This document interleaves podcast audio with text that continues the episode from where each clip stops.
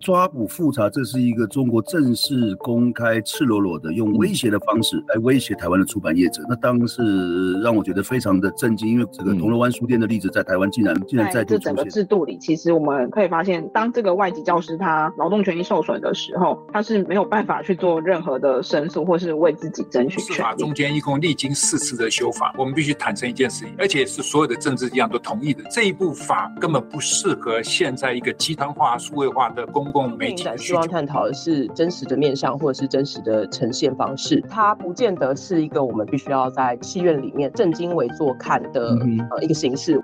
这里是灿烂时光会客室，我是管中祥，一起听见微小的声音。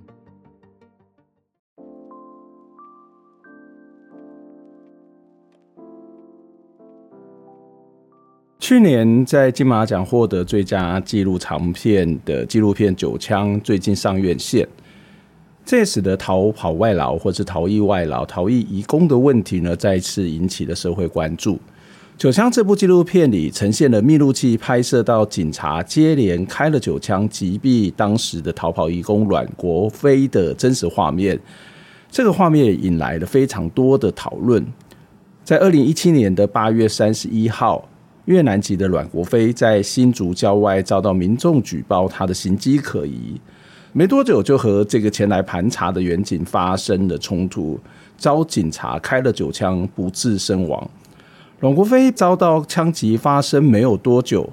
当时灿烂时光会客室就制作了两集的节目来讨论这件事情。一集讨论的角度是我们长期关心的移工权益的问题。另外一集呢，我们则是从警察养成的过程当中来讨论这样的一件事情。事实上，这个事件发生没有多久，就有不少人指责警方执法过于凶残，开了九枪导致阮国飞的死亡，非常没有人性。但是也有不少人是为警察拍手叫好，他们认为这个阮国飞吸毒逃跑。警察只不过是维护社会安全跟司法正义，做该做的事情。因此，在社会舆论指责警方执法失当的同时，也有许多人为警察叫屈。他们说：“警察有错吗？做这件事情是不对的吗？”一名年仅二十二岁的警员在这件事情上面开了九枪，应该也承受了非常大的心理跟社会压力吧。当时我看到这一则新闻的时候，我不断的在想着，为什么会发生这样的事？员警在面对阮国飞的时候，他心里在想些什么？是正义？是依法行政？是惊慌？还是恐惧？还是其实他有点不知所措呢？我也在想，警察的养成教育是什么？他们是如何看待移工这样的一种社会的角色？他们又是如何看待所谓的逃跑外劳呢？警察们有没有受过多元文化的教育？当他们在面对移工的时候，可能去了解他的处境吗？或者警察受过什么样的开枪训练？还是说，在这个过程当中受到了什么样的上级压力？为什么一位年仅二十二岁的警员会连开九枪来对待这位所谓的逃跑外劳呢？为了让大家了解问题的所在，我们重新的整理在二零一七年灿烂时光会客室的第一百七十四集跟一百七十五集，制作了两集的特辑，一起来回顾当时的讨论，了解问题的根本原因。这一次的特辑呢，我们会先播出当时在担任台湾警察工作推动协会理事的许胜杰，我们对他所做的访问。由他来跟我们谈谈在台湾警察体制背后的问题。在下一个特辑当中，我们会重新整理移工团体的访问。接下来我们就要听许胜杰来跟我们分析、分享他认为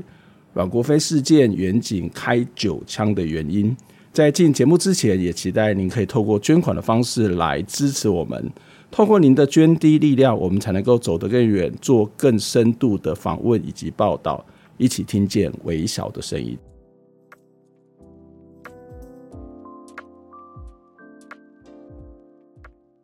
盛姐你好，主哎，主持人好，各位观众朋友，大家好。呃，我想先请教盛姐啊，你怎么去看待这样的一个问题？就是说，我们看到网络上面其实有非常多的人，其实都觉得说，哎，对啊，警察有错吗？然后做这个事情不对吗？你怎么去看这一位年轻的警察在那件事情上面的处理的方式呢？其实我觉，其实就我看到的来说，那件警那个警察在现场现场的状态下，他能有他的手上能有的东，他手上能有的东西只剩下他的双手，还有一那把枪。可是实际可是实际上呢那个状况下，我认为还不足以达到非非开枪不可的要件。可是问题，可是又又回过头来，他是他只有枪能用，因为学校并因为学校的教育并不鼓励我们用双手去执勤。在那除了双手跟枪之外，你们没有其他的警械或者是其他的辅具可以去做这件事情吗？呃，在现场是有辣警棍跟在现场是有警棍跟辣椒水，然后在警戒这边是有配发过有配发下来用的刺激装的非致命非致命装备，也只有警棍跟辣椒水可以用而已。可是可以在现在现场我们可以发现到一个状况，就是这两个东西呢。都没有办法让那个犯嫌的，哎，不是不是说犯嫌啦，应该说让那个当事人能够被警方所控制，嗯哼，所以就变成说，所以就变成说那个状态下，好像只剩下枪可以用，可是枪又不能用，嗯哼。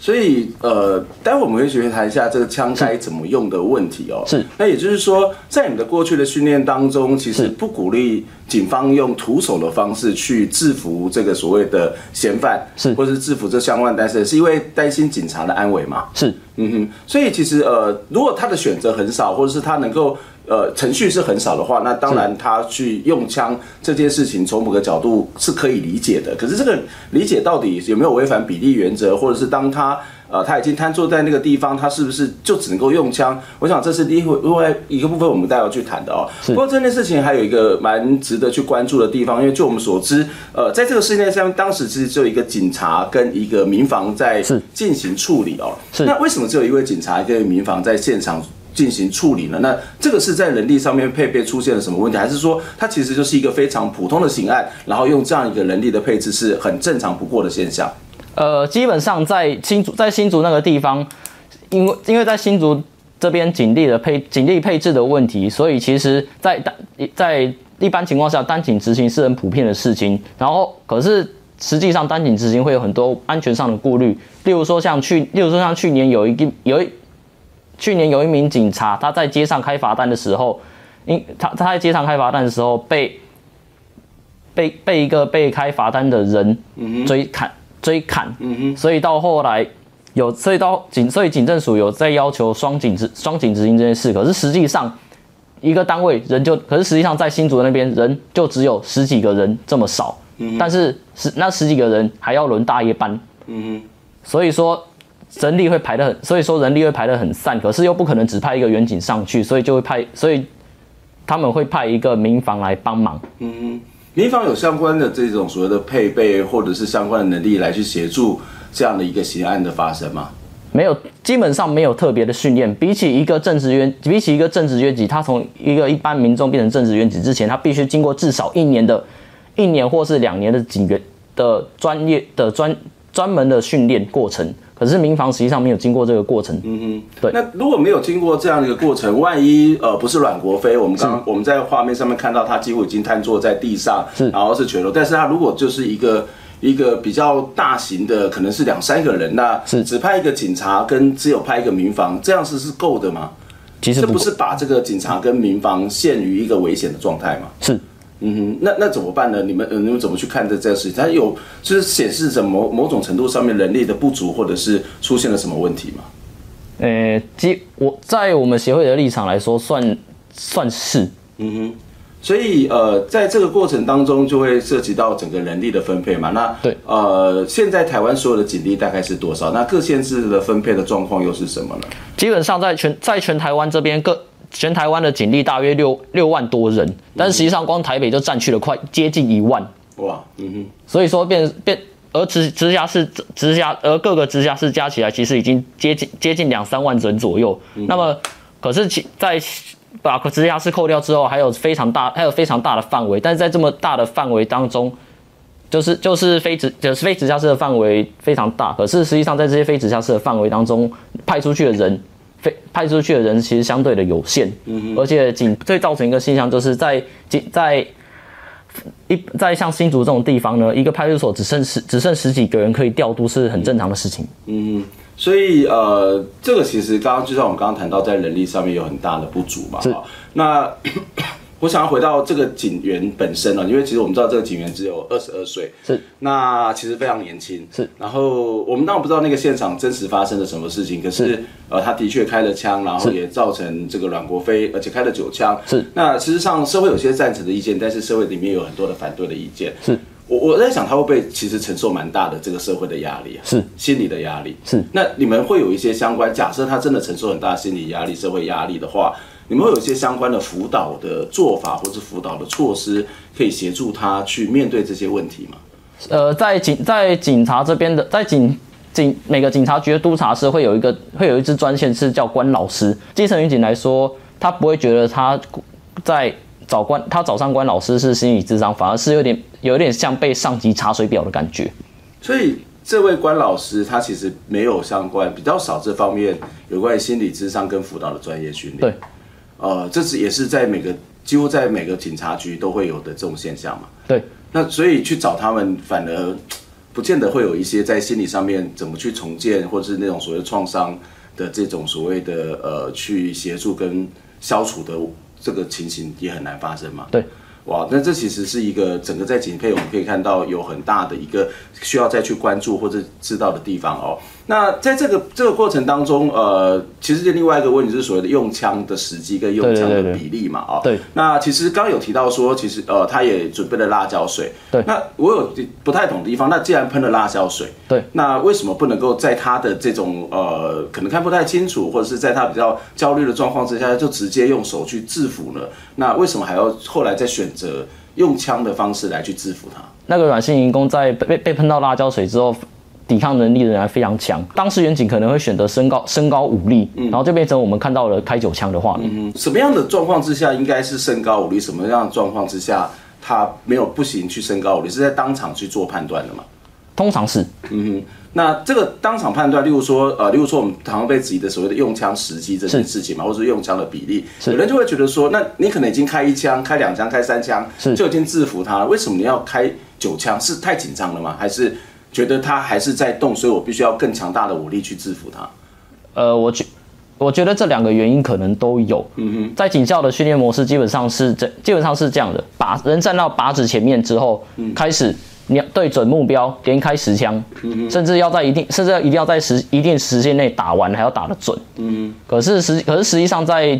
面，可是实际上在基层面临真的要用枪的情境的时候，不反而反而是每反而是在。压板机之前必须注意对，必须注意对方的状态，还有压板，还有板机压下去，对方中中弹之后的状态也必须要非，也必须要非常详细的注意。可是实际上学校并学校的教育训练并没有顾及到这个层面。你的意思是说，在警校的教育训练是让这一个把人当做是一个靶子嘛？是，然后就开十枪，然后必须要命中。是，但是其实上在现场的状况是非常非常复杂的，不是吗？是，所以。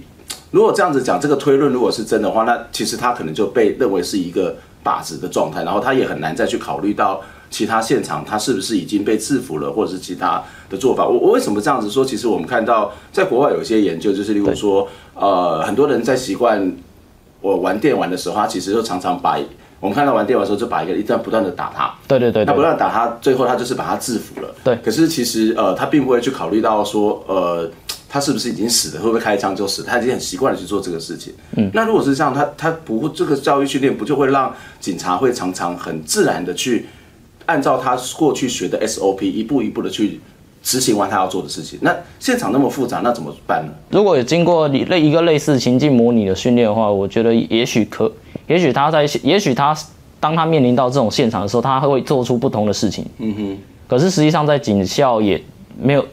并没有。真并没有真的去推，并没有真的去推广去落实这件这个情境式的训练。嗯哼，嗯哼。所以其实我们可以看得到，呃，这件事情当然一个比较资深的警察跟一个年轻的警察，他在过去的经验都是这个样子。但是如果他的呃过去的训练上，大家如果在经验上面有不同的话，也许在处理上面，也许就有更大的问题了，更更大的不同。那当然，就像我们在节目当中曾经讲过，我们不太能够去把所有的责任都归咎在这个所谓的警察的身上，即使他有错的话，即使他可能违反了某些的呃这样的一种所谓的比例原则等等啊，那当然他可能也是在对他来讲，他是在执行警务。那反正他背后更大的一个训练的问题，或者刚刚谈到的整个工作环境、工作条件的问题，是我们更值得去关注、跟着去理解的。我们先休息一下，我们待会再回到现场，要跟大家谈警校的这整个训练，例如说，呃，他怎么去看待这些所谓的所谓的嫌犯，或是所谓的当事人，那他过去的训练，呃，怎么去面对这样一个问题？我们先休息一下。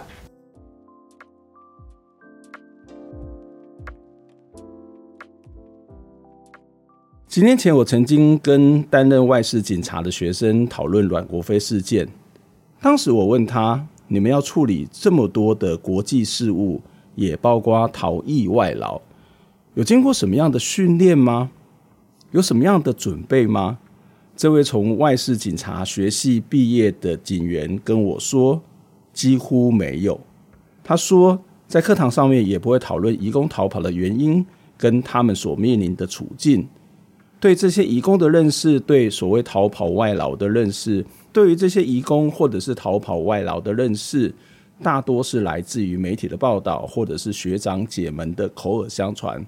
逃跑外劳的印象对他们来说，大多是可怕，是破坏社会安宁的这种角色。这位警察还跟我说，抓捕失联移工的数量是用来评比各分局表现的依据，每个分局呢会设下一个目标数字。抓到移工的达成率以及数量，来作为评价警察表现的指标之一。我想，这大概是当时远警会连开九枪的重要原因之一吧。除了现场的不知所措，一方面也因为警察教育跟警戒文化缺乏了多元文化的认知，对移工们，特别是逃跑外劳，充满着刻板的印象。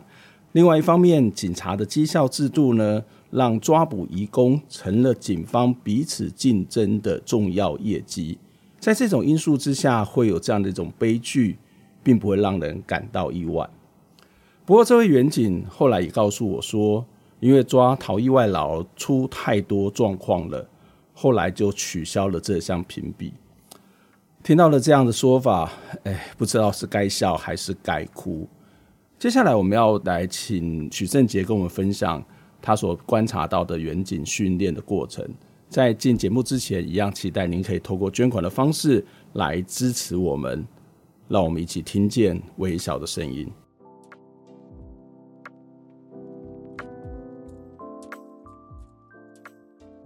今天节目当中跟大家邀请到是台湾警察工作权益推动协会的理事许胜杰来跟我们谈这个话题。胜杰你好，主持人好，各位观众朋友大家好。呃，刚刚我们在谈到的这个警察的在用枪的时机以及他整个的 SOP 的过程啊，当然我们接下来会来跟大家继续谈有关于这个警察在过去的这个所谓的训练，呃，有没有什么值得再进一步讨论的地方？不过，呃，这件事情发生的时候，我跟我一些警官的朋友在聊天，他说我他说我觉得我们警察蛮倒霉的哈，例如说在抓所谓的逃跑外劳、逃逸外劳或是无证外劳的时候，呃，其实这个工作应该是移民署的工作，是。那可是他大量的转移到警察的身上，然后甚至好像也有要这个会有这个绩效的这种考量，那。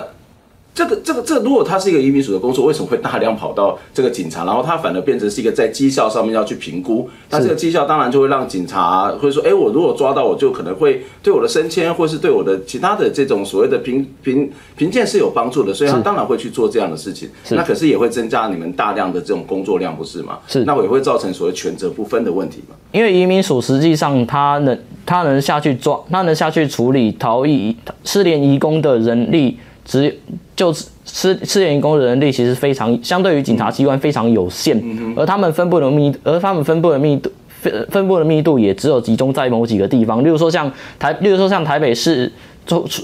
台北市专门处理失联移工的也只有一个台北市专勤队，就这就这样就这样一点人而已。反而相对于反而相对于每反而相对于每个警察分局有几百个人力来说，每个每一个分局有几百个人力来说。这个中间的落差非常的大，嗯哼，所以呃没有办法让这个这样的工作就直接回到移民署嘛？或者说有没有办法让移民署去增加人力，或者是让移民署跟这个警方去做某种人力上面的协调，而不是把这个工作反而是大量的在，特别是所谓的逃逸外劳或者所谓的无证外劳的这个工作，大量的压在这个警察的身上。我会我呃，就我们协会的观点来说，这个这个的确是移民署他们自他们自己应该要去处理的，没错。就移民署他们自他们应该要自己自己去再。多再多招再多招再多增加再多增加人力，嗯，还有再还有再跟诶、欸，还有就是警还有就是警戒这边也要很警戒这边也要很明确的说，这个这个并不是警察的，这不这个并不是警察要处理的业务，嗯、这样子。因为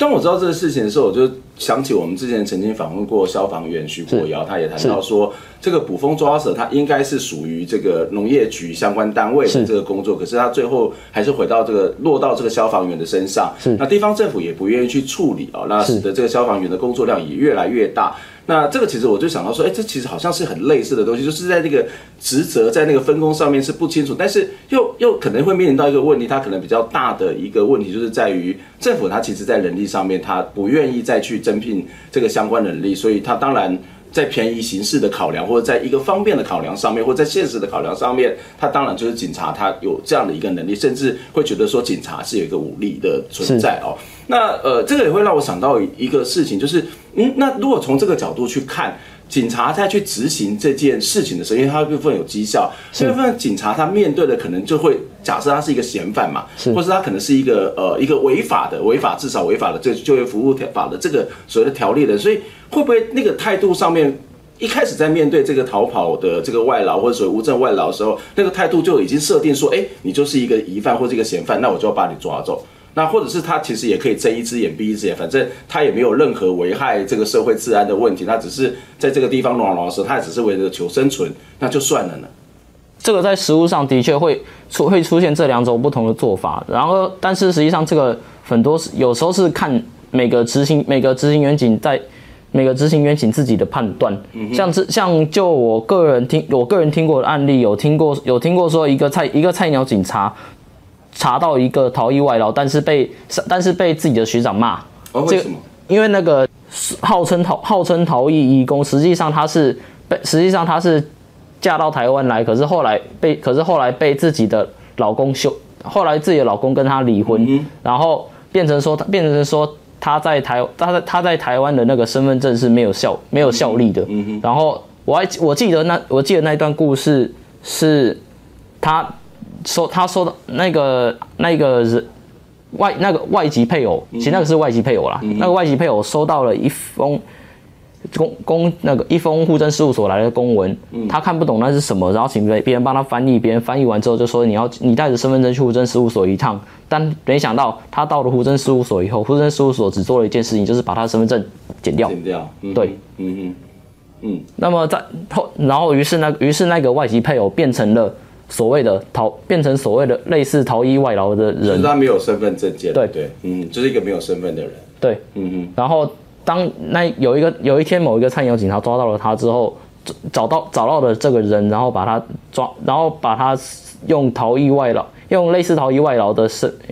的，应该说是预期拘留，应该说是预期拘留的身份送到移民署，但是被但是被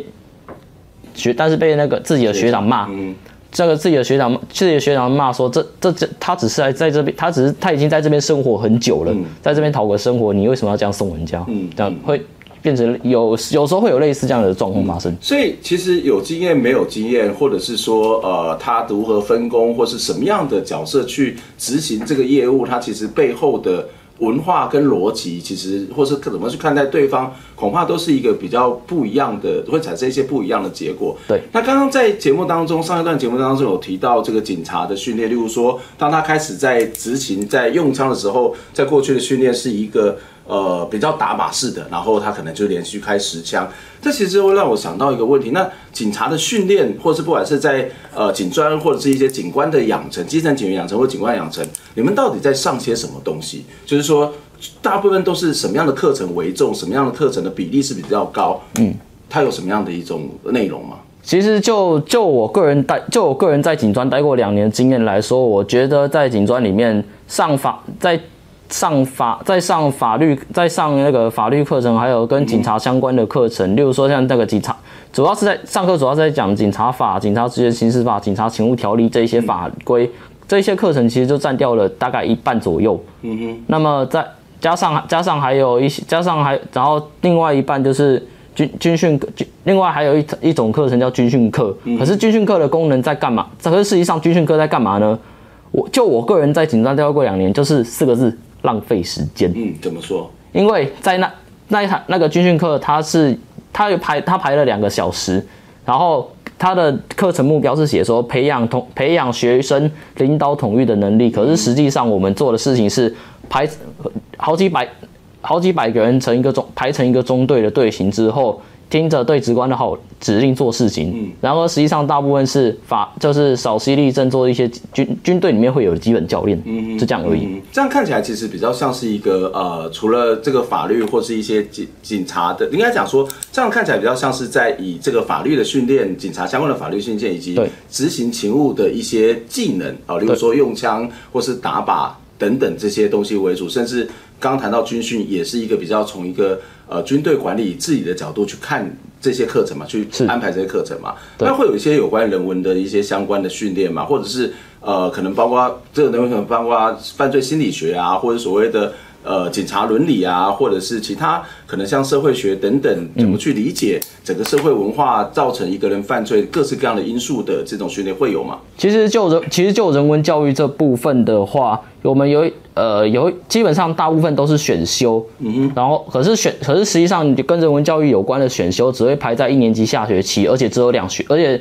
那个人文教育基本上只有二到四学分。嗯哼，如果说真的要在这在这一段人在这边人人文教育这边学到什么呢？基本上我个人修就我个人修过的课程，大部分都会被当被当成营养学分处理。嗯哼，就是说是老上课的老师都会尽可能的放水让你过。嗯哼，而且两实际上这两学分的课能够学到什么人人文素养？个人觉得有限，嗯，所以这方面的课程相对之下是比较少的。对对对，嗯，然后其实然后说就就人文素就人文学科，刚刚有提到有一科必修课叫警察伦理学，嗯，可是实际上这个可是实际上来学校教警察伦理学的师资，大部分并没有受过道德哲学的相关道德哲学，就是伦理学本身的相关训练，嗯。嗯但是实，所以也变成，也就变成说，他们实际上过来讲警察伦理学，他们不知道要怎么样从伦从伦理学角度出发，从真真正属于伦理学角度出发，然后再去谈说警警，再去谈说警警察的关于伦理学在警察这个领域要怎么去应用，都上些什么内容啊？警察伦理学，实际上。在他们实际上的操作会变成说是只是在讲公务人，在讲公务人员廉政伦伦理规范，还有讲公务人员行政中立法，然后再过来就是每个老师的讲法会差很多。嗯嗯。可是就我听，就我自己上过的，还有我跟大部分同学接触到的，大部分是的状况会变成。警察那些警警察官长在谈他们的丰功伟业，嗯哼哼，当然跟跟每个老师的状况是比较不一样，对。那但是呃，刚刚谈到其实有些部分还是比较在一个道德的这个角度去看这件事情嘛。那我自己在也在学校里面教有关于媒体伦理，可是我一直觉得媒体伦理其实它常常是一个。伦理常常是一种情境定义，就是我们在不同的情境之下，我们该如何做判断，如何去做选择啊？例如说，记者在某种状况之下，他到底可不可以偷拍？偷拍之后的后果是什么？他的目的是什么？他不是完全是禁止的。所以伦理它其实是一个非常非常复杂。那特别是在执行这样的一种第一线勤务的警察，我觉得这恐怕还是一个非常重要的一件事情哦。那刚刚我们也谈到一件事情，就是。呃，警察在英国的警察，或者是在其他国家的警察，他们在巡逻的时候未必都会带枪嘛。是。那台湾有可能不带枪，而是在做其他的这种所谓的劝阻，或者只要去通报的这件事情就好了嘛。而但因为带枪跟不带枪，当然对警察是一种保护，可是它也有可能会造成擦枪走火的情况。在警在警察在警戒这边有一个有有一个规有一个内部的行政规则，有规定说在警就规定说警察只要是出只要是出派，基本上只要是出派出所。的勤务都必须佩戴枪械的，都必须佩戴枪械弹药。它这个规范的目的，原则，这个规范原先的目的是在保障保障远景的安，保障远景的安全。可是实际上在在，可是实际上有我们可以发现到说，其实远景真的，其实远景真的面临到非用非用非需非用枪不可，甚至需要用杀人的方式来保来保护其他的人民或保护自己的情境，其实。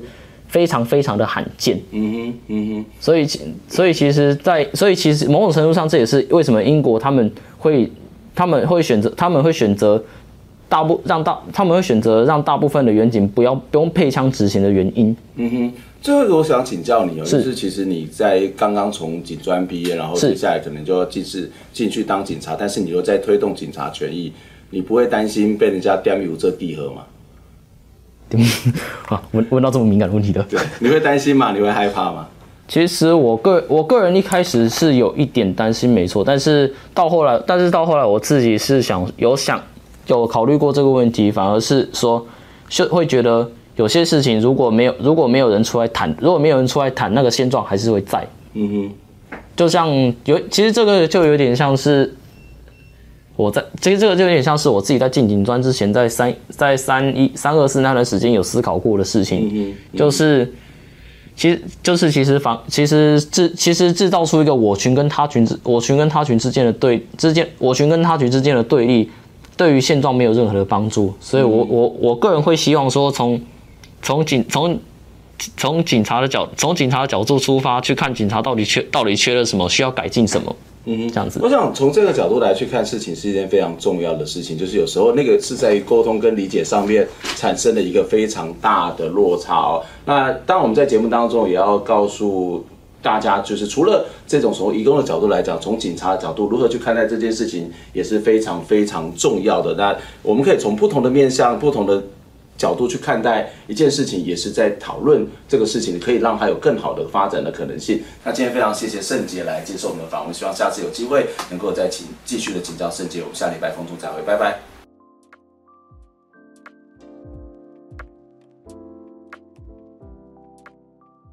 听完这期节目，你有什么样的想法呢？非常欢迎您可以留言来跟我们分享您的看法、您的感受。当然，也期待您可以透过捐款的方式支持我们，或者订阅我们的节目，分享我们的节目，不管是 YouTube 或者是 Podcast 频道。谢谢您的收听，下周再会。